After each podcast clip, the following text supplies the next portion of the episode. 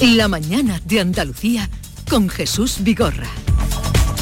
Acaban de dar las 9 de la mañana y vamos con el día por delante de Ana Giraldez. Pues el Consejo de Gobierno de la Junta, que aprueba el Plan Estratégico de la Justicia en Andalucía, también va a analizar el desarrollo de, y ejecución del programa de subvenciones que están dirigidas a impulsar la generación de empleo estable en Andalucía. Hoy hay también reunión del Consejo de Ministros. De vuelta aquí a nuestra comunidad, el Parlamento reanuda este martes su actividad con una comisión de la RTVA, también la comparecencia de seis consejeros.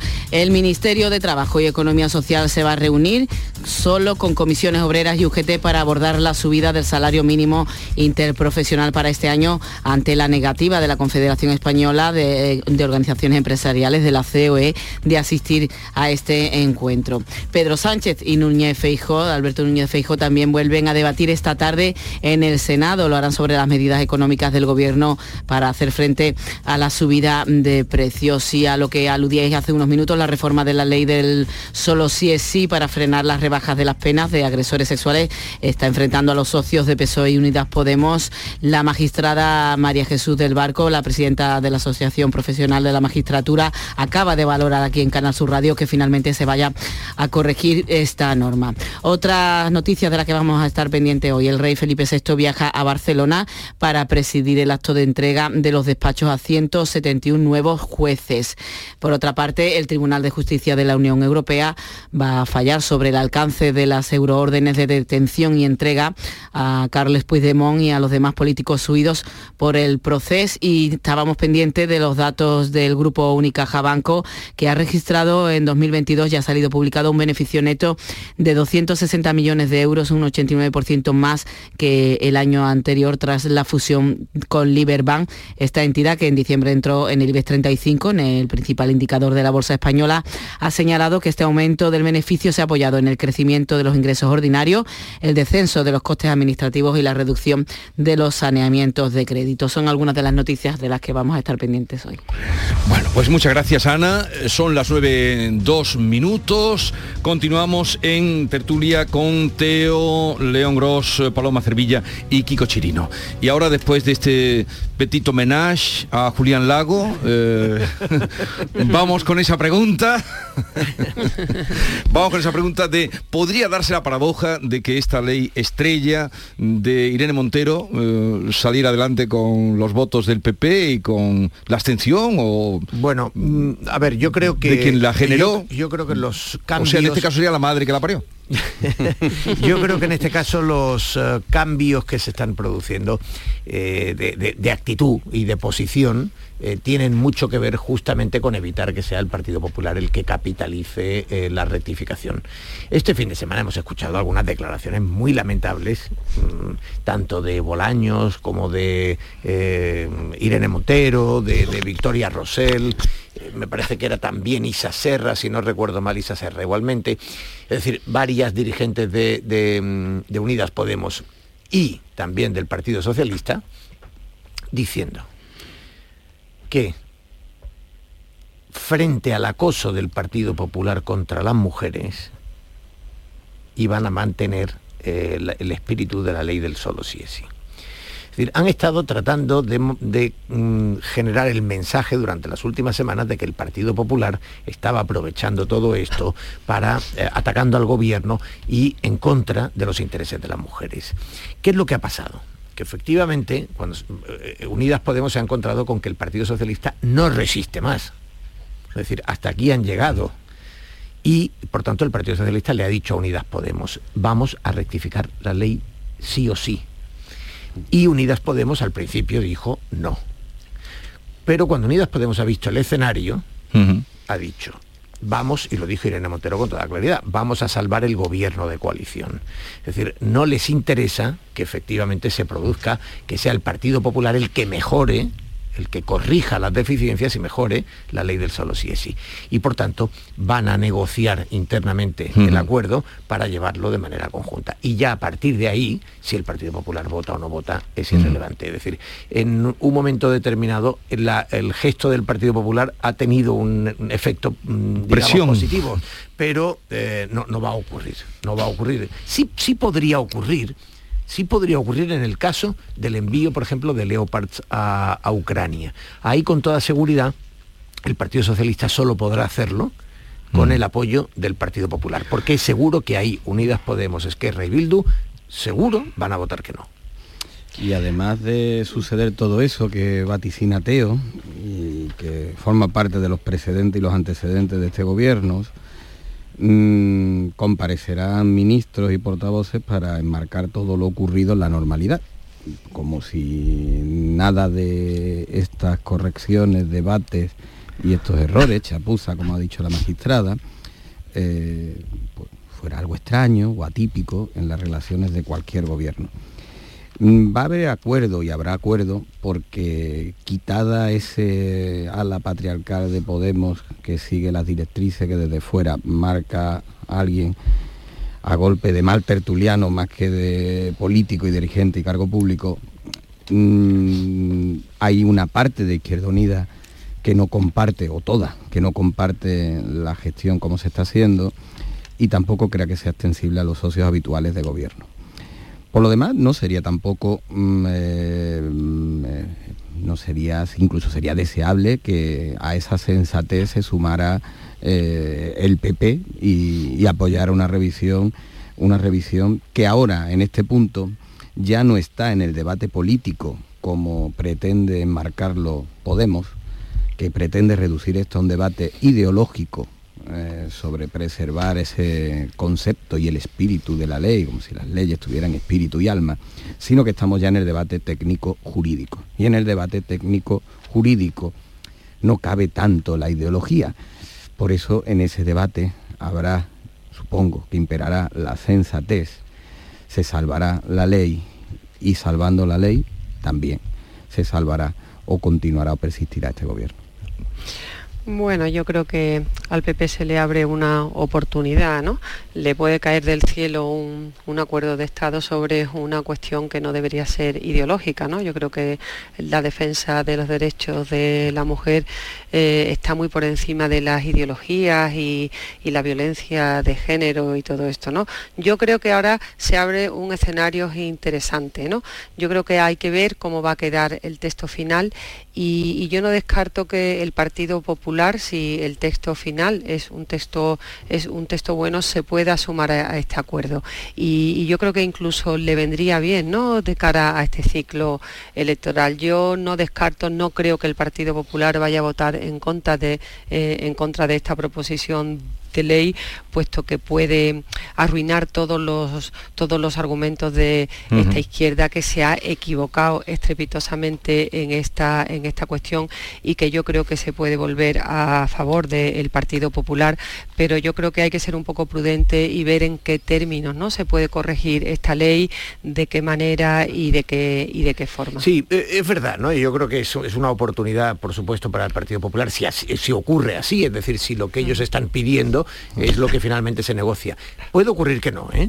puede ocurrir que, ya vemos cómo vas unidas, unidas Podemos que opten de nuevo por alguna en algún medio pública esta mañana que se está mm, dice eh, eh, Unidas Podemos o, igualdad igualdad se inventa el delito de agresión sexual sin violencia, que ya sería...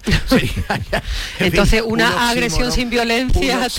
Un oxímoron, en fin. Eh, em, bueno, eh, si van eh, por la vía de, no queremos rectificar, no estamos pues, dispuestos a admitir...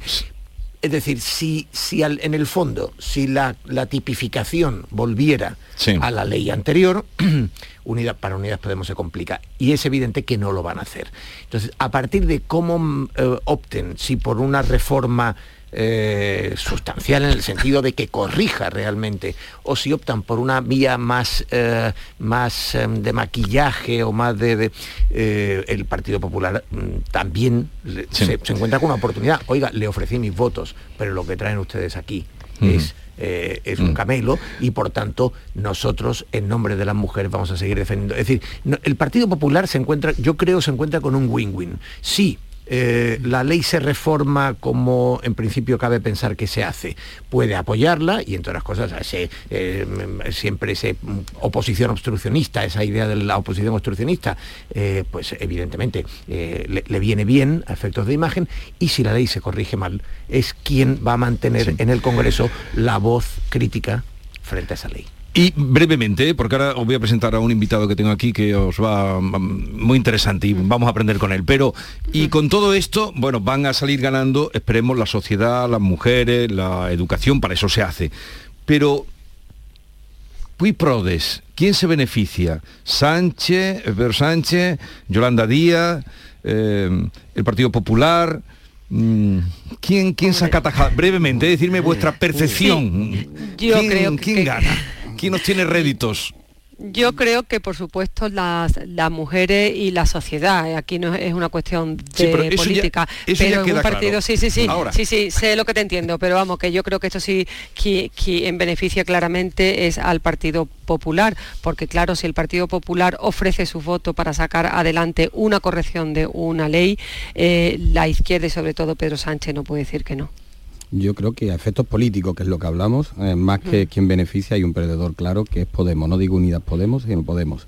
No hablo de la parte de, Izquierda Unida, aunque a Yolanda Díaz habría que reclamarle mayor valentía para pronunciarse y, posicionarse sobre las ocurrencias que algunos de sus compañeros de bancada están, están pronunciando. El gran perdedor en este caso sería Podemos, que ha demostrado que quiere legislar a golpe de, ocurrencia. Gana el PP, eh, pierde Podemos y vos. Bueno, no, Vox va a mantener... No, no, vos tú, vos. Ah. Vos, no Vox. Yo también lo he entendido como Teo. ¿eh? Ah, sí. Me ha sorprendido, sí, digo Vox. Perdón, perdón.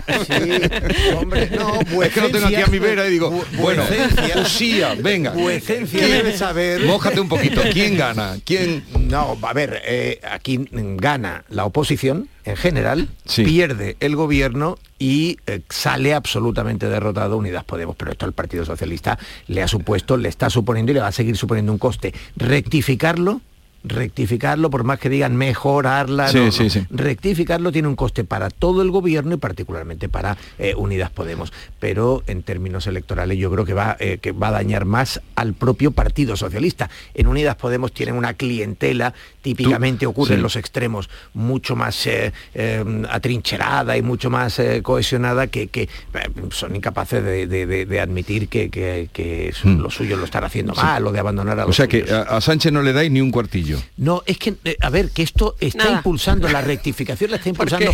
Ahora 300 rebajas de condena después la están rectificando porque el PSOE sabe que le está haciendo mucho daño. Eh, bueno, eh, vamos a cambiar de, ya que no podemos cambiar, porque la ley la van a cambiar ellos, no nosotros, vamos a cambiar de tema. me acompaña José Ignacio Castillo, catedrático de Departamento de Análisis Económico de la Universidad de Sevilla. Hoy hay muchos datos económicos y con él hablamos en un momento. José Ignacio Castillo, bienvenido. Buenos días. Buenos días. Un placer volver a estar aquí. Igualmente, pues ahora vamos contigo después de esta pausa. La mañana de Andalucía con Jesús Vigorra. La vida es como un libro y cada capítulo es una nueva oportunidad de empezar de cero y vivir algo que nunca hubieras imaginado. Sea cual sea tu próximo capítulo, lo importante es que lo hagas realidad. Porque dentro de una vida hay muchas vidas y en Cofidis llevamos 30 años ayudándote a vivirlas todas. Entra en cofidis.es y cuenta con nosotros. Hola, estudiante. ¿Estás buscando una habitación para el segundo semestre? Nido está cerca de las principales universidades. Habitaciones y estudios con baño, gimnasio, cines, salas de juegos, servicio de catering, eventos y mucho más. Desde 550 euros mes. Todas las facturas incluidas. Reserva tu habitación ahora en nidoliving.com. En cofidis.es puedes solicitar financiación 100% online y sin cambiar de banco. O llámanos al 900 84 12 15. Cofidis, cuenta con nosotros. Vuelve a tomar ese España a debate y lo hace con más fuerza que nunca. El jueves 2 de febrero, José María Aznar abre el undécimo foro de España a debate, un ciclo único en Sevilla que te invita a conocer nuestro país a través de sus protagonistas. A las 8 de la tarde en el Auditorio Rafael de León. Entrada libre hasta completar aforo. Síguenos también por streaming. Ayuntamiento de Tomares. Tomares, como a ti te gusta. Llega al centro comercial Los Alcores la Casa del Dragón, el legado Targaryen, una experiencia inmersiva única de la mano de Vodafone y HBO Max. Ven, visita los espacios icónicos de la serie y participa en nuestro juego donde podrás ganar numerosos premios y un terminal Xiaomi, solo del 27 de enero al 5 de febrero. A92, salida 7, Alcalá de Guadaira, Sevilla, Centro Comercial Los Alcores. Mucho donde disfrutar. Ha llegado el día, se acabaron las esperas, damas y caballeros, bienvenidos a la época de la inmediatez. ¡Eh! Que estamos en 2023. Llévate ahora el Suzuki S-Cross con etiqueta Eco, tracción 4x4, cámara 360, últimos sistemas de seguridad avanzada y entrega inmediata. Sí, sí, inmediata. Nuevo Suzuki S-Cross. Ven a vernos a Sirauto Suzuki, en carretera de Carmona, esquina con avenida de Kansas City. Sirauto, tu concesionario Suzuki en Sevilla. Canal Sur Sevilla, la radio de Andalucía. La mañana de Andalucía con Jesús Vigorra.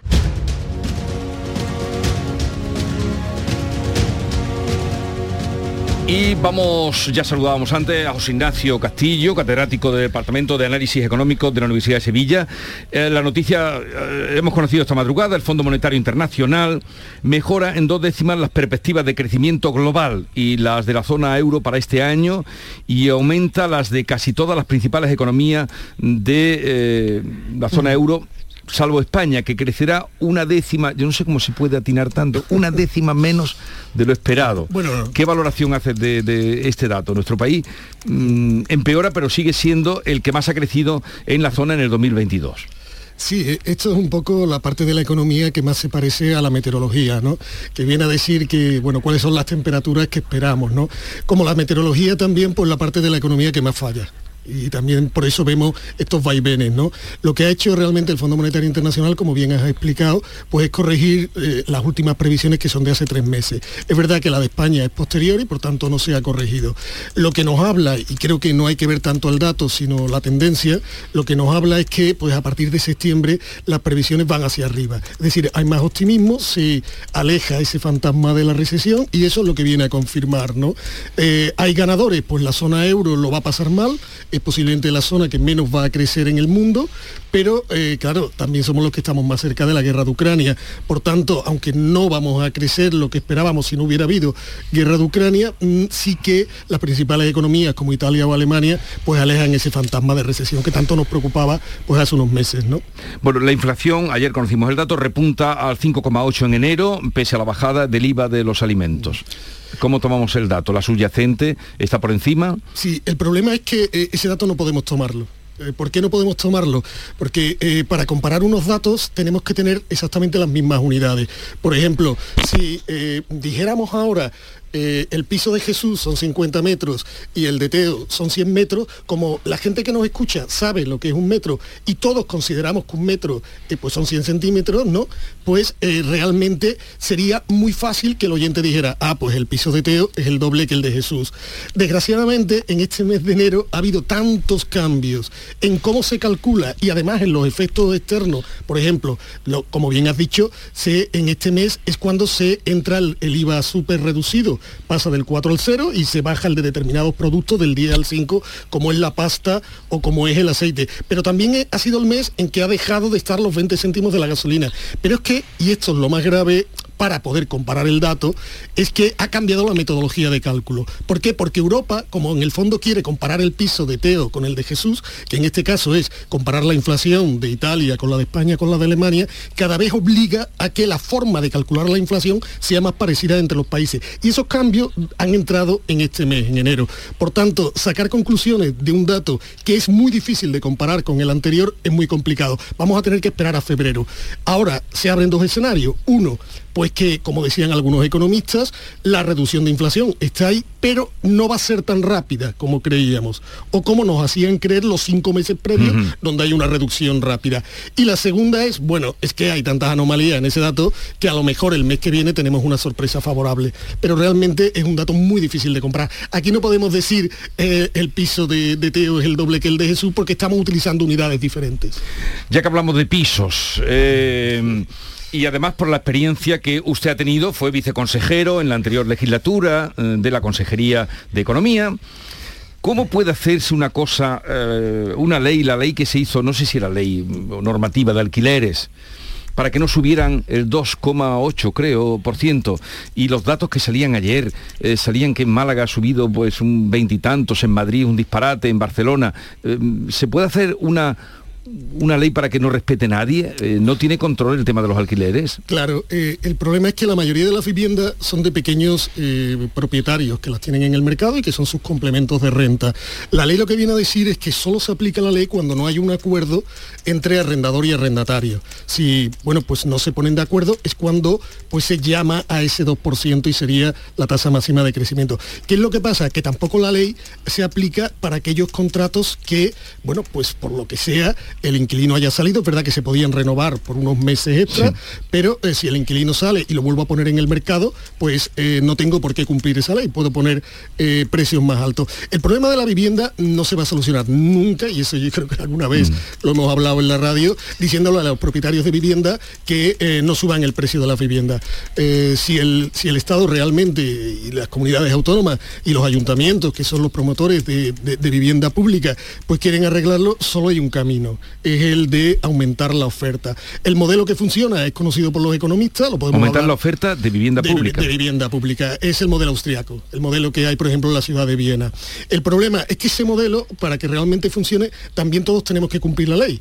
Es decir, eh, mm, si eh, las administraciones públicas ponen más vivienda, es para que también los inquilinos cumplan, pues tienen que pagar eh, cuando llega al final de mes y mm, si no, pues se tienen que ir de esa vivienda. Claro, la administración pública no se quiere ver en esa tesitura muchas veces, porque yo no voy a promover desahucios, eso me va a restar votos. Pero desgraciadamente no hay soluciones a largo plazo para el problema de la vivienda si no es promoviendo directamente o indirectamente, es decir, poniendo incentivos, poniendo, por ejemplo, suelo barato para que promotores privados saquen eh, vivienda pública. Hay que aumentar el suelo de vivienda. Esto es un parche fundamentalmente también debido a la situación de, alta inflación que tenemos y a que las elecciones están más cerca. Bueno, si queréis hacerle alguna pregunta al profesor José Ignacio Castillo, eh, adelante, basta con que me digáis, Kiko, eh, Paloma o Teo. Sí. ¿Vale? Sí. Y así aprendemos todos. Vale, sí. Hola, ¿qué tal? Buenos días, señor Castillo. Eh, yo, quería, yo quería preguntarle un poco su opinión acerca de los datos de empleo, ¿no? Con ese crecimiento del empleo más en el sector público que en el sector privado, ¿cómo puede influir eso en el futuro? Y sobre todo la opinión que usted tiene sobre el tema de los llamados fijos discontinuos. Bueno, eh, el tema del empleo es una, es una variable que se está comportando de forma homogénea no solo en España, en el mm. resto del mundo. Es decir, estamos ahora mismo en eh, mínimos de tasa de desempleo, pero estamos en España, está el resto de Europa y ya no digamos Estados Unidos.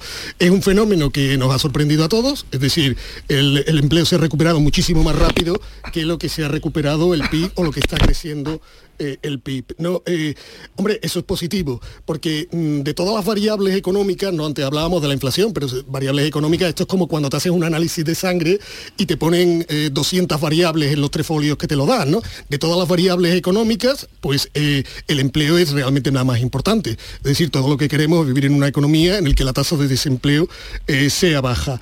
Pero mm, también parte negativa, ¿cuál es el miedo? Pues que con esta tasa de desempleo tan baja realmente pues sea más difícil bajar la inflación, porque una tasa de desempleo baja pues hace que suba la demanda, ¿no? Por ponerle un pero, pero obviamente es una variable absolutamente eh, positivo que esté tan bajo y el arreglo de los fijos discontinuos pues tiene que mucho que ver con el tema que antes hemos hablado de, la inflación y de la metodología de cálculo.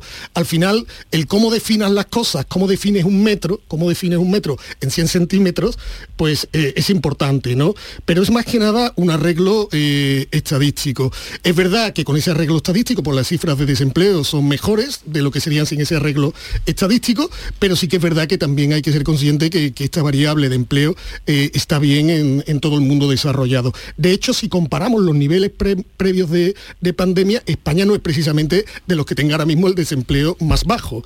Eh, mm, respecto a lo que teníamos de desempleo, por ejemplo, en febrero de 2020. Eh, ¿no? Hay otros países pues, donde se ha reducido incluso más que España. ¿no? Kiko, sí. Kiko Chirino. ¿Qué tal? Buenos días.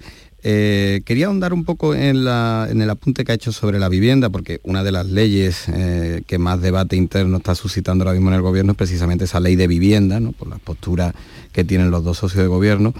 Usted ha dicho que mm, para, para bajar el precio, uno de los mecanismos, o el más, eh, el aumentar la oferta de vivienda pública. Hay una propuesta que la hace la vicepresidenta de Derechos Sociales, que sería quizás intervencionista, pero muy directa, ¿no? Eh, que los grandes tenedores, propietarios de inmuebles, destinen ese 30% de sus viviendas alquiler social. No sé si con este tipo de medidas crees que sería viable, que se podría solucionar eh, el problema. Eh, había un economista sueco, Lipse, que decía que eh, la forma más fácil de destruir una ciudad después de tirarle una bomba atómica era poner un control de vivienda. ¿no? ¿Por qué? Porque si tú al final pones, oye, pues no puedes subir el precio más del 2% durante mucho tiempo, el propietario de la vivienda, ¿qué hace? Pues le, le cambia el uso, ¿no? Y ahora es todavía mucho más fácil de hacerlo, porque por ejemplo lo puedes convertir en apartamentos turísticos, ¿no? Y entonces lo que estás disminuyendo es la oferta de la vivienda y al final pues eh, todavía el problema es más grave que al inicio del control de alquileres. Eh, mm, es que no hay otra oferta no hay otra solución, perdón, que aumentar la oferta de vivienda protegida. Pero eh, tampoco la solución puede ser obligar al tenedor a que no tenga más remedio que construir vivienda de, de, protección oficial, porque eso es exactamente igual que obligar al propietario de la vivienda al que tiene que alquilarla al 2% al final el tipo lo que se sale es del mercado lo que se sale del mercado. Tú lo que tienes que hacer, no tanto eh, pues palo, sino lo que hay que poner son zanahorias. Eh, lo que funciona realmente, yo siempre le digo a mis alumnos que si la economía fuera una religión sería la más sencilla del mundo, solo tiene un principio, los incentivos funcionan, no hay más. Eso es economía. Entonces lo que hay que poner son incentivos positivos para hacer que eh, los constructores, también privados, antes lo decíamos, pues se acerquen a este mercado y que les salga barato construir. Eh, vivienda de protección, ¿no? Y, esa es la única solución que funciona, lo que nos dicen las experiencias internacionales. Aquí está casi todo inventado, ¿no? En el tema del, control de la vivienda son políticas que, muchas de ellas tienen cientos de años, entonces sabemos perfectamente lo que funciona y lo que no funciona. No hay mucho margen para la duda. A ver, la patronal no va a asistir hoy a una reunión que ha convocado el Ministerio de Trabajo para abordar la subida del salario mínimo interprofesional hay tres cifras que se están barajando. Eh, la COE que proponía en esa subida del salario mínimo interprofesional 1.040 eh, euros, los sindicatos que lo fijan en 1.100 euros y el Ministerio de, Ministerio de Trabajo que lo fija en 1.082 euros. Mm, ¿Qué piensa? ¿Cómo se fija o cómo se debe fijar el salario mínimo interprofesional? Atendiendo a qué variables, aparte de la necesidad de las personas y, la subida del IPC, claro, y la inflación. Bueno, el salario mínimo interprofesional pues también es otra cosa que está bastante estudiada, ¿no? Donde tampoco hay demasiada duda. Lo ideal sería que no existiera. De hecho, si uno piensa en las economías eh, occidentales, pues que todos tenemos en la cabeza, como las más desarrolladas, las que mayor nivel de bienestar tienen, como las escandinavas, no tienen salario mínimo interprofesional, porque tienen salarios altos tiene salarios altos, que es mejor que tener un salario mínimo. Eh, desgraciadamente no es nuestra situación y por tanto sí necesitamos el salario mínimo. Ahora, ¿cuál debe ser el nivel? ¿Cuál debe ser el nivel? Hombre, pues tiene que ser el salario mínimo, lo que busca es claramente proteger a aquellas personas de rentas más bajas, ¿no? Eh, y más en una situación como esta, ¿no? Eh, recordábamos ante Jesús que la última vez que estuve aquí, pues no hace tanto, decíamos que la inflación fundamentalmente a quien perjudica es a las personas de renta más baja porque tienen sus activos en dinero. Y la inflación, como decíamos, es una enfermedad que lo que afecta es al dinero, que lo que, destruye es el dinero. Y como tú tienes tu patrimonio en dinero, pues al final acabas más perjudicado que aquellas personas de renta más alta, ¿no? Entonces, en este contexto, en este contexto, pues es que no queda más remedio que subir el salario mínimo. Ahora, es lógico, ¿no? Es lógico que quien represente a los trabajadores, pues pida un salario mínimo eh, más alto y quien represente pues, a los empresarios, que son los que tienen que pagarlo, pues pidan un salario mínimo más bajo. lo ideal, pues lo ideal está claro que, que, al final a través del diálogo social se haga por consenso y acuerdo. No somos un país que una de las eh, pocas grandes ventajas que tiene en economía a nivel internacional, si nos comparamos con otros países, es que somos un país de, cierta paz social, ¿no? Eh, tenemos un, nivel de, huelgas, de conflictividad bastante bajo. Mantener ese activo en la economía española, pues es prioritario, ¿no? Pero que no hay tanta diferencia, ¿no? Entre 1040, 1100, eh, como para que... Mm, no, no, no, si las cantidades están realmente próximas. Y están por debajo de lo que todos sabemos lo que significa, lo que se puede comprar con 1.100 euros, lo que se puede pagar o o el alquiler que se puede pagar, que se lleva la mitad de, de- Y más con de la inflación, sería. ¿no? Y más con la inflación eh, actualmente. que tenemos, ¿no? Eh, a ver, otro asunto que nos vamos acercando al final, antes de que os fuerais. Eh, Kiko, ¿cómo está la carretera que Teo quiere ir este fin de semana próximo, si las cosas no se van mal, a esquiar y, y teme que la carretera está cerrada, ¿no? Bueno, a Teo le abrimos el camino, tiene acceso directo. no se preocupe. bueno, la, co- la- la carretera es muy inoportuna. Para subir a- ¿no? Sierra Nevada. Sierra Nevada, sí, ha habido un desprendimiento en una falla que estaba identificada y que se sabía que estaba ahí, pero que no se había detectado ningún tipo de inestabilidad en estos años. El gerente del hotel dice que llevaba allí 60 años y gráficamente contaba que no había caído ni un chino, ¿no? Pero el tema es que este fin de semana pasado, que ha sido uno de los de mayor afluencia a Sierra Nevada, una carretera para que os hagáis una idea que por la que circula una media de unos 3.500 vehículos diarios, pues más de 4.000 vehículos estaban estacionados en la estación y, y en los alrededores. Y esa caída lo que ha provocado es el corte en el punto 16, en el punto kilométrico 16, y ahora mismo lo que hay habilitado son dos, dos accesos, uno de subida y otro de Sí. bajada. Dos carreteras muy pequeñitas, muy estrechas, especialmente la de Azayana, pues el acceso a la carretera de Azayana es una carretera donde si te cruzas con otro coche, no- uno de los dos tiene que apartarse y difícilmente pueden pasar. Y claro, mm, eh, los esfuerzos están en turno de 24 horas para poder reabrir esa carretera eh, antes del fin de semana, porque en plena temporada, con Claro. una situación espléndida en Sierra Nevada, eh, los- las vías de subida y de bajada que hay habilitadas en estos momentos no pueden absorber la demanda de visitantes y se están produciendo algunas, reser- algunas cancelaciones de reserva en pueblos de alrededor. Y le haría un daño tremendo. ¿Has visto qué buena foto, Teo? A Paloma no se la puedo enseñar, bueno, la puede ver por internet. La- Las fotografías de Ideal en portada que se caracterizan por ser... La foto es estupenda, ¿eh? Sí, sí que lo es, sí que lo es. Eh, Vamos, representa la dimensión de lo ocurrido, De lo claro. bueno. Y luego eh, la, la foto que tenéis también hoy en el Ideal de Jaén es buenísima, ¿eh? ¿La has visto? La, la foto de... de Ay, es- ay. sí, sí. Ahí, me has pillado, ahí me has de pillado. su suelo de Torre. O sea que yo he visto la, la torre. No, pues es- están compitiendo con vosotros, ¿eh? Bueno, Teo. bueno, la- teóricamente la hago yo también, así que... Ah, y, y no sabes lo que has hecho. Eh, es no, buenísima, ¿verdad? A ver, de, sí, la de... La de Torre Perejil. La de Torre Perejil, sí. Mm, sí. Y también la de Sí, sí, la sí. de dos camiones, ¿no? La de- sí, sí, sí. No, no, pero es muy buena la... Dos camiones, dice. Sí, sí. Son espeleólogos que están participando en la jornada, eh, ¿o no? ¿Qué te parece? Ah, no, es que ahora mismo la que llevamos de actualizar es una en choque entre dos camiones. Sí, eh. no, está muy Ah, bien, no. está muy bien, pero, pero sí se ve que Kiko no, no había visto la portada. Aprovechate, me has pillado en el renuncio, aprovechate, aprovechate. Pero es muy buena. bueno, muy bien. Oye, por cierto, eh, eh, eh, pendientes desde ya, que empieza ya, ya estamos en la hora en la que eh, el Tribunal Europeo se va a pronunciar sobre el caso de Lluís Puig. No es sobre Puigdemont, como están Sí. titulando algunos medios erróneamente, es eh, el conflicto que planteó Yarena cuando la justicia belga no, no mm, empieza a, poner trabas para la devolución de los, de los presos de acuerdo con la euroorden, aplicando la euroorden, y desde, eh, desde Bélgica se hace algo que resultó verdaderamente insólito, que fue decirle a Yarena que no era el Tribunal Supremo, sino el Tribunal Superior de Justicia de Cataluña el que tenía, bueno, que hace Bélgica diciendo al Llarena que tribunal es el que tiene que ocuparse. Sencillamente, si hay el mismo delito en los dos ordenamientos eh, y está en el catálogo de la euroorden y la sedición lo estaba, tenía que haberse aplicado automáticamente. Bueno, esas trabas belgas eh, eh, llevaron a Llarena a plantear este conflicto ante el Tribunal Europeo el abogado que casi siempre suele marcar la orientación del pronunciamiento final, el pasado verano ya dijo que, que Llarena tenía razón, que, que no tenía ningún sentido la- el obstruccionismo belga, y hoy viene ese pronunciamiento. Ocurrirá en muy pocos minutos y me O sea, estaremos gran importancia. No Mm. es Puigdemont Sí, no. que va por el lado de, de la inmunidad que le proporciona eh, la condición de parlamentario europeo, es el caso de Lluís Puig, el bailarín, Sí. que recordaréis fue nombrado eh, conseller cuando, eh, Sí.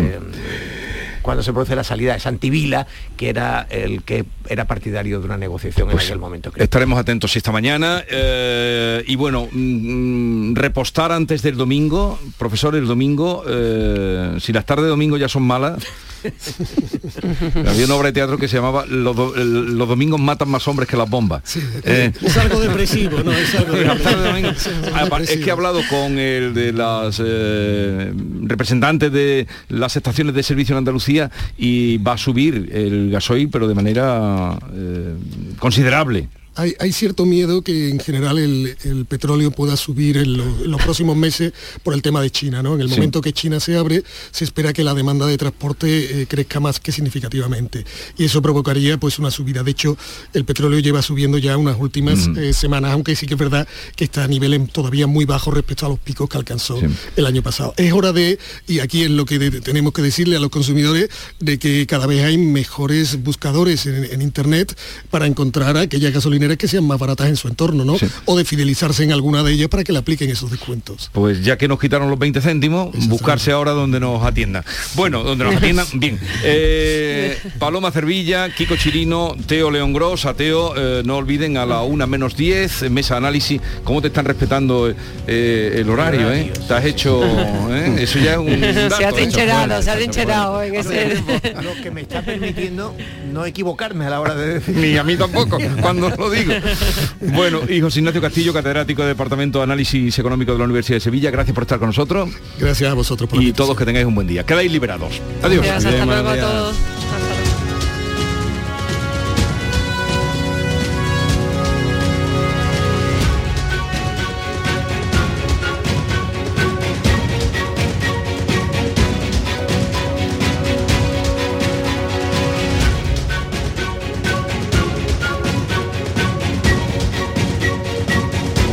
La mañana de Andalucía con Jesús Vigorra.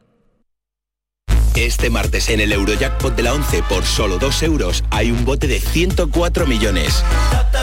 Y tan tatara millonario porque con el Eurojackpot, el mega sorteo europeo de la 11, no solo te haces millonario tú, también tus hijos y los hijos de tus hijos y los hijos de los hijos de tus hijos. Compra ya tu Eurojackpot de la 11, que son 104 millones. Eurojackpot de la 11, millonario por los siglos de los siglos. A todos los que jugáis a la 11, bien jugado. Juega responsablemente y solo si eres mayor de edad. Llega al centro comercial Los Alcores la Casa del Dragón, el legado Targaryen, una experiencia inmersiva única de la mano de Vodafone y HBO Max. Ven, visita los espacios icónicos de la serie y participa en nuestro juego donde podrás ganar numerosos premios y un terminal Xiaomi, solo del 27 de enero al 5 de febrero. A92, salida 7, Alcalá de Guadaira, Sevilla, Centro Comercial Los Alcores. Mucho donde disfrutar. Dime, escúchame, ¿dónde quedamos para comer? Pues estuvimos el otro día en el barrio de Santa Cruz por salir por el centro y no veas cómo comimos en la hostería del Laurel. Te voy a dar una pinceladita. Una chacina en condiciones con un jamón bueno. La ensalada de tronco de bonito espectacular. Pescadito frito, pero bien frito. Las croquetas caseras del chef. Pero vamos, que lo tengo claro. Dentro de la hostería, tranquilos y bien atendidos de sevillanas maneras. Ea, pues ya me has liado. Voy a reservar en el 954 22 0295 que ya vamos tarde. Recuerda, Hostería del Laurel, Plaza de los Venerables, Barrio de Santa Cruz. ¿Has pensado en instalar placas solares en tu vivienda o negocio? Con Sol Renovables, enchúfate al sol. www.solrenovables.com o 955 35 53 49. Sevilla es Canal Sur Radio. Profesionales del Canal Oreca y la industria turística. Vuelve a HIT, Salón de Innovación en Hostelería. Descubre las tendencias en equipamiento, servicios y productos. Encuentra soluciones innovadoras y digitales y conecta con tus socios y clientes. Inscríbete en salonhit.com y avanza hacia nuevos territorios. Del 6 al 8 de febrero en FICMA, con el patrocinio de la Consejería de Turismo, Cultura y Deporte, Junta de Andalucía. Todo el deporte de Andalucía lo tienes en El Pelotazo de Canal Sur Radio. La información de nuestros equipos, las voces de los deportistas y los protagonistas de la noticia. Tu cita deportiva de las noches está en El Pelotazo. De lunes a jueves a las 11 de la noche con Antonio Caamaño. Más Andalucía, más Canal Sur Radio. Cercanía, las historias que pasan en nuestra tierra. Andalucía en profundidad. Actualidad, el cafelito de siempre. Así es la tarde de Canal Sur Radio con Mariló Maldonado. Tres horas para disfrutar de una radio emocionante. Andalucía, son las 3 de la tarde. La tarde de Canal Sur Radio con Mariló Maldonado. De lunes a viernes desde las 3 de la tarde. Más Andalucía. Más Canal Sur Radio. Este martes en el Eurojackpot de la 11 por solo 2 euros hay un bote de 104 millones.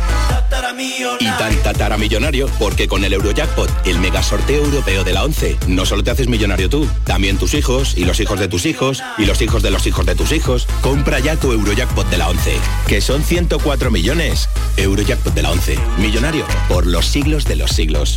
A todos los que jugáis a la 11, bien jugado. Juega responsablemente y solo si eres mayor de edad. Hay gente para todo y el programa del Yuyu es de gente que le pone humor y alegría al día a día. Esto ha pasado en una youtuber de Tailandia que se ha grabado comiéndose un murciélago. Les gusta mirar el lado bueno de la vida por muy surrealista que pueda parecer. Tomaba una, una gran sopa, una sopa de picadillo para ir a murciélago de aquí. El programa del Yuyu, gente genuinamente original. Dejaros ya de hacer el primo.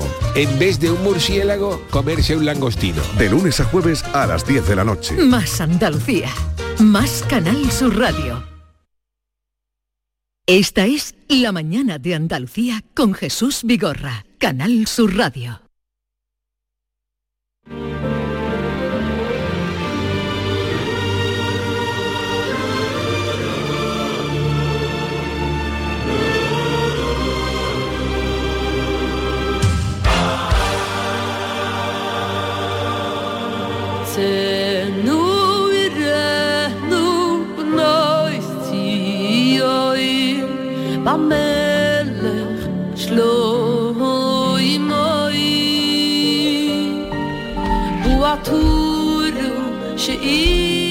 Maite Chacón, buenos días. Hola, ¿qué tal? Buenos días, Jesús. ¿Estás bien? Muy bien, estupendamente. Una mañana muy luminosa. Motivada. Con frío todavía motivada. Motivada. Muy motivada. Eh, ¿Te queda algo en los bolsillos el 31 de enero? Me queda algo en los bolsillos. La cuesta Bueno, de tú enero ya ha no sido- utilizas bolsillo, tú no utilizas cartera No, hace tiempo. no tú eres muy moderna, soy solo con dinero plástico. ¿Te Solo queda algo en la cuenta? No, plástico no, yo solo móvil. ¿Te queda en la cuenta? Me quedaba, estaba pelada hasta hace dos días que menos mal. Y, pero ha sido, la cuesta de enero ha sido dura, Dura. dura, muy dura. Eh, y para ti, David Hidalgo, buenos días. ¿Cómo Buenos ha sido la cuesta de, enero? Fatal porque me quedaban 100 euros, ahí se me quedó el coche parado en el parking y la batería, que era lo que tenía la avería, 120 euros. Digo, oye, la batería, que me cobraste 60 euros por la batería, es que ha subido todo. Lo que tenía se me fue ayer. Estaba deseando que llegara Pero febrero. estás mintiendo porque la nómina a ti te la han ingresado ya. Sí, pero la nómina estaba ya confiscada. Tú sabes que yo... La, la nómina... ¿tú ¿Sabes que mi hija está sacando el carnet de conducir y vale la clase de autoescuela 44 euros? Digo, pero Hoy, por hoy han contado una noticia aquí. Pero bueno, ¿esto qué una es? noticia aquí. Ahora voy contigo, Moisés, que sé que me estás esperando ahí, pero como eres amigo y colaborador, eh, esta mañana una noticia mm, eh, me contaban de, de cómo. eh, a ver si lo digo bien, porque si no diré. El caso es que estaban haciendo una marrullería para probar el carnet de conducir. O sea, es increíble ya, ya ni, ni estudiar. el- Haciendo trampas, para Trampas, probar sí, el sí. carnet. ¿El teórico o el práctico? El el teórico. teórico, Claro, el teórico, el práctico más práctico tiene que- digo, pero ya ni siquiera estudiar lo mínimo eh, para para probar el carnet de conducir, tampoco esfuerzo hace ya la gente o está Y dispuesto además eso es peligroso, porque si va la gente sin conocerse siquiera las señales del tráfico, pues imagínate con quién ¿Y estamos. cómo era la marrullería? La marrullería sí era pues no no Con no- un pinganillo, no, no, con sí, cualquier con un cosa, pinganillo, pero el- además importada de fuera, la, la habían traído de, de fuera, o sea, venían de Barcelona, no sé qué, a hacer No pero- encuentra el papel, pero ¿no? tampoco no encuentro papel pero sé que era una marrullería no sí me he tirado antes de hablar pero tampoco ya la gente eh, está dispuesta a estudiar Eh, aprobar el carnet de el teórico del carnet de conducir tiene su guasita, ¿eh? no no me venga Sí, sí, sí, sí. Tiene, tiene su cosita, pero bueno, hay que dedicarle tiempo, como todo. pero eh, era la idea era que estudiaban más y gastarían más en cómo no estudiar en cómo no hacer un mínimo esfuerzo que es lo que me asombra no o lo que me asombraba Siempre se ha dicho que haciendo chuletas uno también estudiaba, ¿no? Aprendía. pero bueno el carnet de conducir por favor cómo lo lleva tu hija Lo lleva bien, se le cala mucho el coche, yo la llevo, la llevo a los polígonos industriales por la tarde para que aparque, mm, no se entera porque se le cala. Digo, Daniela, no puede salir en Pues segunda. despide- despídete de tu coche luego cuando lo saques, te lo digo. Vale, ¿Qué me estás eh, luego entra en detalle, pero vamos, que era eso, es que creo que nos lo contaba alguien, era eso, una marrullería para poder, para estudiar lo Bueno, mínimo, mínimo, mínimo Hay que se gente despacha que, que suplanta la identidad también, eso también es muy habitual. Vamos a saludar a Moisés Hassan, eh, colaborador nuestro, que hoy a las 12 en el Salón de Grados de la Universidad Pablo de Olavide en Sevilla va a entregar la biblioteca privada de Simón Hassan eh, Ben Sayak, padre de Moisés. Moisés, buenos días. ¿Qué tal Jesús? Buenos días, me alegro mucho de hablar contigo. ¿Cómo estás? ¿Cómo te va la vida? Pues muy bien, gracias a Dios, muy bien, muy bien. No me puedo quejar, no me puedo quejar. Bueno, tu padre era ingeniero agrónomo, desarrolló toda su carrera profesional en la fábrica eh, Cruz Campo. ¿Y qué biblioteca tenía? Eh, ¿En qué A estaba ver. especializada? Pues mira, la- mi padre tenía una única pasión que eran los libros. Eh, entonces, durante toda su vida, pues se dedicó a, a acumular eh, libros. Era una biblioteca bastante heterogénea, pero había una parte muy importante de, de- de judaica, ¿no? De temas, de temas del judaísmo, de Sí. temas eh, en sentido, en sentido amplio. Entonces, bueno, pues mi padre falleció en el año 95. Y lo que pasa que, bueno, pues ninguno de esa biblioteca se quedó en casa de mi madre y, ha estado allí y hasta, bueno, pues el año pasado falleció mi madre y ha sido cuando hemos tenido que, que decidir qué hacer con esa, con esa biblioteca y, bueno, pues mi padre vivió siempre en Sevilla, aunque él nació en Ceuta, él, como tú bien has dicho, pues eh, trabajó en la Cruz del Campo desde los años 60 y entonces se sentía muy vinculado a esta ciudad. Entonces, pues eh, mis hermanos y yo hemos pensado que qué mejor sitio para estar que en Sevilla y en la Universidad Pablo de Olavide porque, bueno, pues yo colaboro en la Universidad Pablo de Olavide en el Departamento de Filosofía del Derecho y por eso hemos decidido donar eh, su biblioteca a, a la Universidad Pablo de Olavide. ¿Y cuántos ejemplares tiene? Bueno, a ver, la- en su momento en esa casa, en casa de mis padres, podría haber, pues, unos, no sé, unos 4.000 libros aproximadamente, ¿vale? Lo que pasa es que, bueno, pues había muchas enciclopedias, en fin, todo, todo aquello que, que, que mi padre, ya te digo, que, que iba de alguna forma eh, comprando, comprando y leyendo, ¿no? No era solo comprar, sino compraba y leía, ¿no? Entonces, bueno, hemos hecho una, una selección eh, sobre todo de toda esa parte dedicada a, a judaica, estudios sobre el holocausto, que creo que esto sí es, sí es importante, ¿no? Y pues no sé, te puedo estar hablando pues a lo mejor unos fácilmente unos mil, mil quinientos libros. Te- te- Pueden sobre ser. todo libros dice eh, sobre el judaísmo y el holocausto, ¿no? Y todo eso que no, no, pues, dime- Sí, sobre todo temas de holocausto, antisemitismo, eh, judaísmo, religión. eh, bueno, hay, hay libros también, hay, hay libros de, de religión. He encontrado uno que ese estoy todavía dudando, eh, tengo Sí. una hora para decidir porque está dedicado eh, a- a- por el al- cardenal arzobispo Carlos Amigo, que era muy amigo de mi padre, y se lo dedicó de puño y letra, y está allí, y, y no sé qué hacer con ese, si, si donarse a la biblioteca o quedármelo como recuerdo, ¿no? Pero, pero bueno, ya te digo que hay, que hay muchísimos, muchísimos libros, y bueno, y la idea es poner todo ese conocimiento, ese conocimiento a disposición. También tengamos en cuenta que eh, antes se editaban pocos libros sobre judaísmo en español en España. Yo recuerdo Sí. que mi padre pedía muchos libros a Sudamérica, ¿no? A Argentina, a Chile, a México. Eran libros difíciles de conseguir, ¿no? Entonces, bueno, pues eso es lo que queremos de alguna forma poner a disposición de, de todo el mundo, no solo de los estudiantes, sino de, de todo el mundo que quiera acceder a, a esa, a esa enorme bibliografía. Habrá algunos volúmenes en hebreo también, ¿no? Hay algunos libros en hebreo, hay bastantes en francés. Mi padre hablaba bien francés y, y entonces bueno pues compraba lo que no se editaba en español los compraba en los compraba en, en- en francés, ¿no? Y sí, ya te digo, mayoritariamente español, algunos en hebreo y, y en inglés también hay algunos y otros en francés. Pues hoy a las, a las 12 se entrega esa biblioteca que demuestra la generosidad de, de Moisés Hassan y de sus hermanos y queríamos referenciarla ahí para que, sobre todo para que no se olvide, hablábamos del holocausto, pues que nunca se olvide lo que pasó.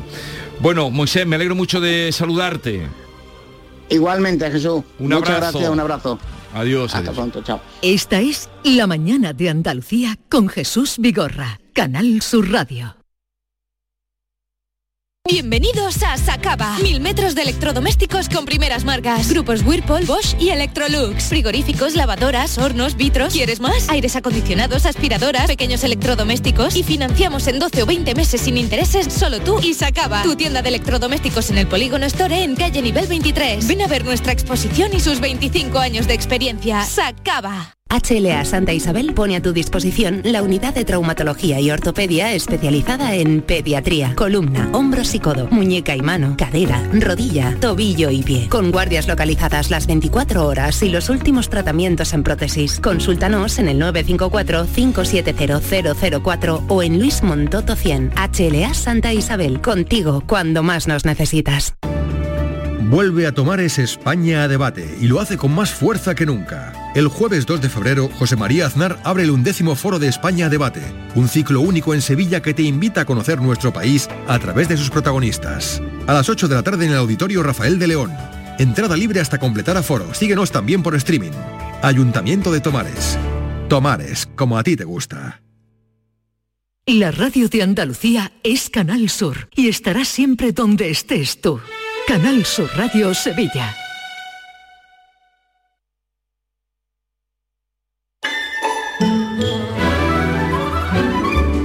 Esta es La mañana de Andalucía con Jesús Vigorra.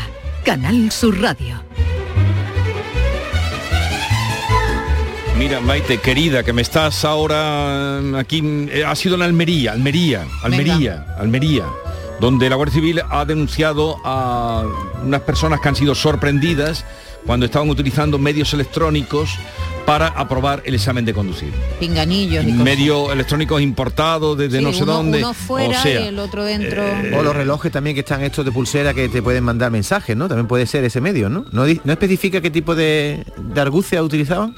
Eran audífonos, y cámaras espías, o sea, de, de verdad, de vergüenza. Un poquito de esfuerzo, un poquito, como decía mi amigo Quintero, poquito, poquito, poquito esfuerzo, poquito, nada más. ¿No te acuerdas cuando decía aquello? ¿Te acuerdas o no? Oye Jesús, te puedo contar, te puedo Oye, contar- la gente joven como está descubriendo ahora las entrevistas de Quintero. Me alegro un montón. El otro día mi Mírenlas, hijo- búsquenlas. Mi hijo me enseñó, que fíjate que tiene 24 años, me enseñó una entrevista de Quintero con Gala y No, estaba, la- la- eso es y estaba antológico. entusiasmado. Eso es antológico, las entrevistas, viéndolas. cuando estén en su casa un poquito, que no saben qué serie ya de ver o de películas de las mil que tienen ahí, busquen, pongan en YouTube Quintero Gala y van a pasar, seguro, si empiezan a verla se quedarán hasta el final. Oye, pues hablando de series, Jesús, Antonio. tú sabes que yo no soy mucho de, le- de ver series, pero este fin de semana me he bebido eh, La chica de nieve, que es de Andaluz Javier Castillo, y leo aquí con mucha alegría que ha sido la segunda serie más vista en un estreno en Netflix en su historia, eh, a nivel planetario, ¿eh? El 29 de enero, hace dos días, fue la segunda serie más vista en el mundo. Ayer empecé yo a verla, David. ¿Y te está gustando? Eh, se desarrolla completamente en Málaga y tiene... a lo- está aquí. Esta, esta es, con José Coronado. Todos sabéis quién es Amaya Martín, la niña desaparecida. Milena ¿no? Smith es una de las protagonistas junto a José Coronado que hacen de dos periodistas del sur. Han cogido un antiguo restaurante en El Palo, Jesús. Casa Sí. Pedro. En Casa Pedro y lo han remodelado como si fuera, lo han pintado por fuera como si fuera, bueno, lo pintaron en su día cuando se rodó la serie, como si fuera el diario. Bueno, Eh, y se ven las calles de Málaga continuamente, Sí. sale la y, cabalgata. y- y es de los libros que Sí. ha escrito, Sí, de sí, los libros que está ha- adaptado de, de un Javier libro. Castillo. Sí, Es Javier que- pero Castillo, que va a estar con nosotros, por cierto. Ese libro de Javier Castillo y yo, La chica de nieve, eh, transcurre en Estados Unidos. Lo que pasa que para hacerlo, adaptarlo a la televisión, lo han querido adaptar en Málaga y ha sido un éxito. ¿eh? Me ha encantado la serie. Son seis capítulos mm, cortitos de unos 40 minutos. Sale también un pueblo de Málaga que es Parauta, muy bonito. Y la serie te engancha desde el principio hasta el final. Y lo bonito que tiene es que se ven continuamente todas las calles de Málaga, ¿no? la Plaza de la Constitución, la calle Lario, los comercios. La cabalgata está muy bien hecha, ¿verdad? La La cabalgata, de Reyes. sí, sí, muy, muy bien lograda la cabalgata, como en planos cenitales. Sí, sí, sí, se ve toda, toda la ciudad. Pues me alegro que, que así sea. La semana que viene estará con nosotros aquí Javier Castillo, que por cierto, el que vea la serie, Javier Castillo, el autor, hace un paneo en la, en la película. En el último Un- Un capítulo. cameo. Un cameo. ¿Qué he dicho? Un paneo. Un, cane- un cameo. Sale en un pequeño Bueno. papel y, y yo lo reconocí, no pone que es él. Y digo, ostras, el propio autor sale en su propia serie, ¿no? Sí, pues eso es habitual, esos guiños y que a lo mejor está también bien dicho paneo. Porque No, el paneo es otra No, cosa, el paneo es un movimiento de Sí, cámara. ya, pero el, el cameo es el nombre de, de cuando aparecen los amigos, cuando sale el hermano de Almodóvar. Por ejemplo, en sus películas siempre sale. Claro, Eso es un cameo. Eso es un cameo. Eso es un cameo. ¿Tú no has hecho nunca un cameo? ¿Te han llamado para quien, quien viva algo de esto? Yo sí. ¿Tú has salido en un cameo? Sí. ¿En dónde? En una película que se llama Cuna de Lobos. ¿Y qué haces? Cuna tú? de lobos. Sí, No, no rodada, me suena de nada. rodada en, con Santiago, ¿cómo era? ¿Qué hace con Kitty Mamber y con bueno, un actor muy fa- No, ¿Santiago Santiago, Segura? Segura? no. No, aparece. Bueno, bueno, otro actor. Pero Santiago Ramos, no me Santiago acordaba. pero- Aparece en la lejanía. pero ¿Hace de loba o de qué? De loba, yo soy una loba como Ya, por eso, Shakira. por eso te pregunto, No, cuna no de hago lobos. de la hago de una señora del pueblo bailando, bailando así en una fiesta. En una fiesta popular, ¿vale? En una Baila- fiesta popular.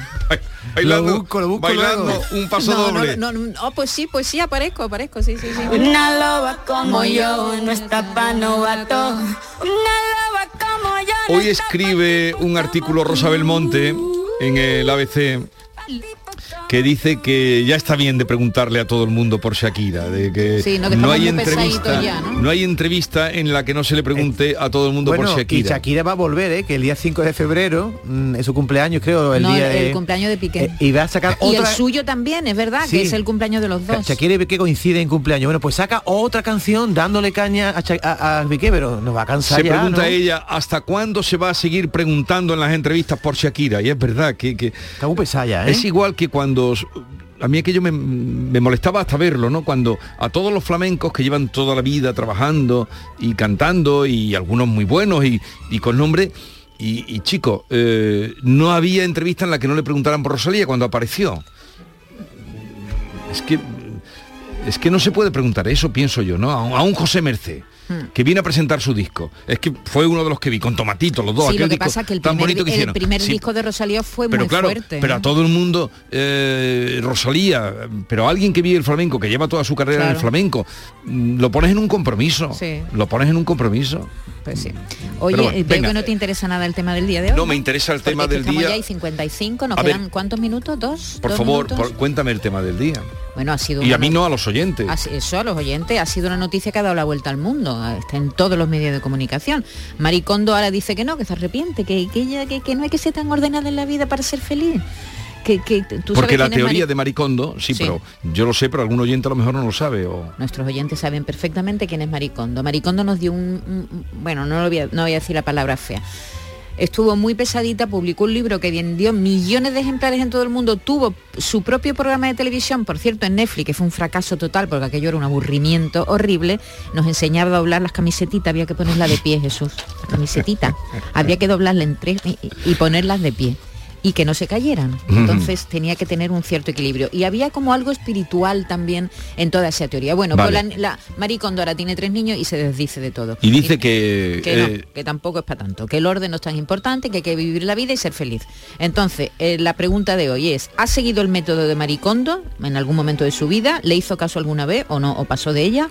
Y también, claro, que nos cuenten su relación con el orden, si son desordenados, si no, si, si es una persona eh, desordenada rodeado de, de ordenadores, o todo lo contrario, o convive con gente muy desordenada y usted es muy Yo tengo mi, me- ordenado. mi mesa, un despachito que tengo yo, lo tengo desordenado hace tres años y así sigue. Yo no, tengo ninguna necesidad no, de ordenar no, nada. No ordena, ¿no? ¿Para qué? ¿Quién va a venir a verlo? Hablaremos, Si ya saben. ti. De, ya pueden enviar mensajes 679 40 200. La pregunta cuál es?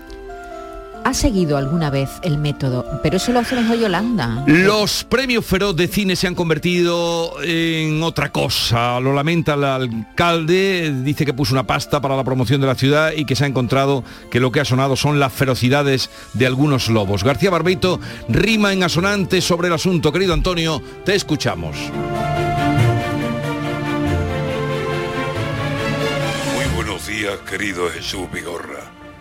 Perversos de feroz. Ha pasado en Zaragoza, a la orillita del Ebro, en una fiesta muy chic por una entrega de premios.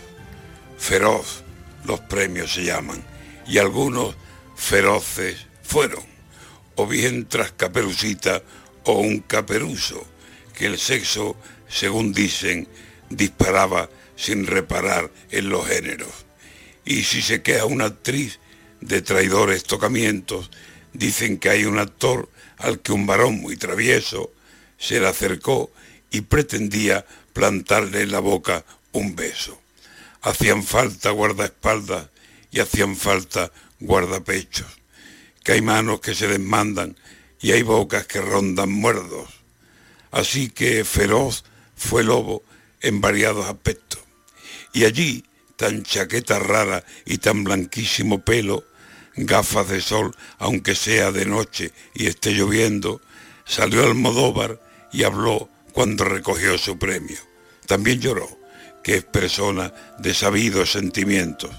Y como no puede hablar sin dar un palo a los diestros, me refiero a la derecha, contra Ayuso fue derecho, hablando de sanidad pública, que es la del pueblo. Mas se le olvidó decir que si él necesita un médico, va a la privada, que tiene todo en privada, don Pedro. A esa hora, en Zaragoza, heladas aguas del Ebro, hubo aullidos de feroces que hasta en Madrid se sintieron. Y Ayuso, que está en Madrid, pues no se cortó ni un pelo y comentó que la izquierda está al borde, óyelo Pedro, que creo que va por ti, de un gran ataque de nervios. ¿Aprovechará Almodóvar ese porte de modelo de Isabel para ofrecerle un papel y no un cameo? ¿Y qué título tendría esa cinta del manchego? ¿El que vive como un rico y en público va de tieso?